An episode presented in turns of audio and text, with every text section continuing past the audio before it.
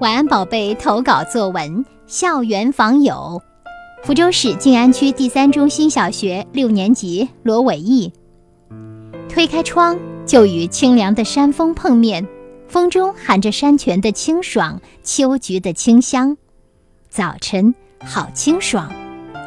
不坐车，背上书包，带着满怀的好心情，悠然自得地去上学。走入校园，映入眼帘的就是陪伴我六年的那个老朋友，也是我要拜访的第一位老朋友——大榕树。你好，大榕树，你如一位德高望重的老人，在操场的一头站立了几十年吧？你用结实有力的手臂为我们撑起了一片天地。供我们玩耍，遮风挡雨，带来阴凉，守护着我们上学放学。春去冬来，四季转换，岁月流逝，唯有你依然如昨。走过操场，看着郁郁葱葱的小草，望着高高飘扬的五星红旗，我和他们用眼神交流着。来到教室门前，悄无声息地推开门。生怕吵醒了我的好朋友们，阳光顽皮地从门外窜进来，教室里充满了勃勃生机。我热切地跟他们打招呼：“你好，我的蓝色课桌，你用身躯支撑着我的文具，是想和我一起复习功课吗？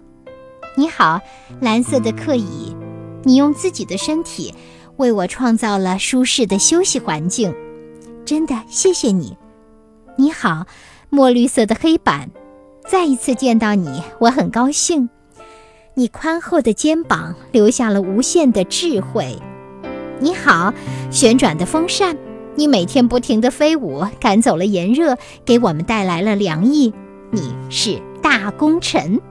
嗨，刚睡醒的书本，你们在图书角谈着什么？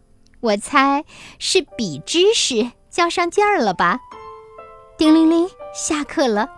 我走出教室，闻到鸳鸯茉莉带来的缕缕暗香。顺着花香，我来到了枫树边，在枫亭坐下，拾起一片枫叶，仿佛看到了它意义非凡的一生。捧起一块被溪水打湿的小圆石，宛如听到了溪水在唱着欢乐的歌谣。放学了，夕阳西下。看着被晚霞映得通红的榕树和归巢的小鸟，我该回家了。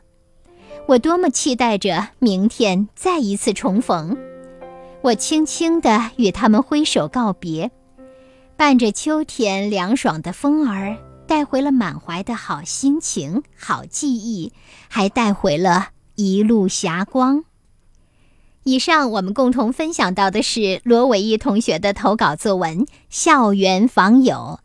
原来他的朋友是这些不会说话但一直给予他温暖和帮助的老朋友，真的让我们感觉到了写作的独特角度。接下来有请刘先晴老师来点评。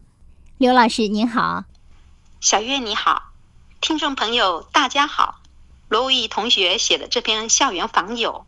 是沿袭散文家李汉龙的山中访友的写作风格，通过自己校园访友的体验，抒发对校园的热爱之情，语言清新优美，情感自然流露，读来轻松愉悦。在罗伟毅同学的笔下，校园里的一花一叶、一草一树、一桌一椅，都是他的好朋友。大榕树如一位德高望重的老人。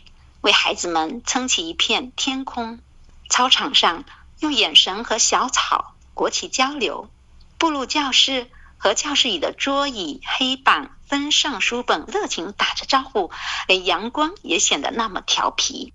闻着教室外鸳鸯茉莉所带来的缕缕暗香，到风亭里流连怀想，一切的一切是那么美好而温馨，置身其中又是何等的惬意。这篇习作以一个“反”字开启一天美好的旅程，表达形式多样，富有新鲜感。尤其以问候形式、拟人化的手法，让笔下的景物富有灵性和生命力。与他们对视，与他们对话，是舒心而奇妙的体验。每天这般，日复一日，年复一年，校园就是成长的乐园，承载着童年美好的回忆。可以说，文章里的每一字每一句都抒发着作者对校园浓浓的爱，令人动容。建议小朋友们也读一读李汉荣《山中访友》，试着像罗伟毅同学一样，读中领悟表达，写中抒发情怀。试着写写身边的美好事物，比如公园访友、校园访友、海边访友、森林访友，你会发现大自然的美已然留住在你的记忆深处，留住在每一个读者的心中。再见。好的，谢谢刘先琴老师的点评。我也喜欢像罗伟毅同学这样，把身边的一些事物也当做自己的朋友。比如说，面前我的话筒就是我最最要好的朋友。正是通过它，我的声音才传到了千家万户，传到了你的耳边，对不对呢？那么，你是否愿意和小月阿姨也建立一些联系，让我来读你的作文？虽然小月阿姨对你来说，确实你可以想象啊，那就是一个朋友啊，她就是一个人。可是，当你是从收音机或者是从手机上、从电脑上听到我声音的时候，实际上我好像就是一个机器，对不对？我是一个会说话的机器人。哈哈，想想这个是不是挺有意思的呢？那你也可以再写一篇作文哦。好，谢谢，并且欢迎更多的大朋友、小朋友参与我们的节目，把你的作文呢通过我们的平台来分享给更多的大朋友、小朋友。我们呢会请老师来为你的作文进行点评，为你加油呢。参与晚安宝贝作文投稿的方式非常简单，首先要加入左海之声晚安宝贝栏目的微信群，然后就把作文贴在上面就可以了。每天呢，我们都会从中挑选出一些作文来和大家做分享呢。如果你暂时没有被挑中，那也别生气，别气馁，加油哦！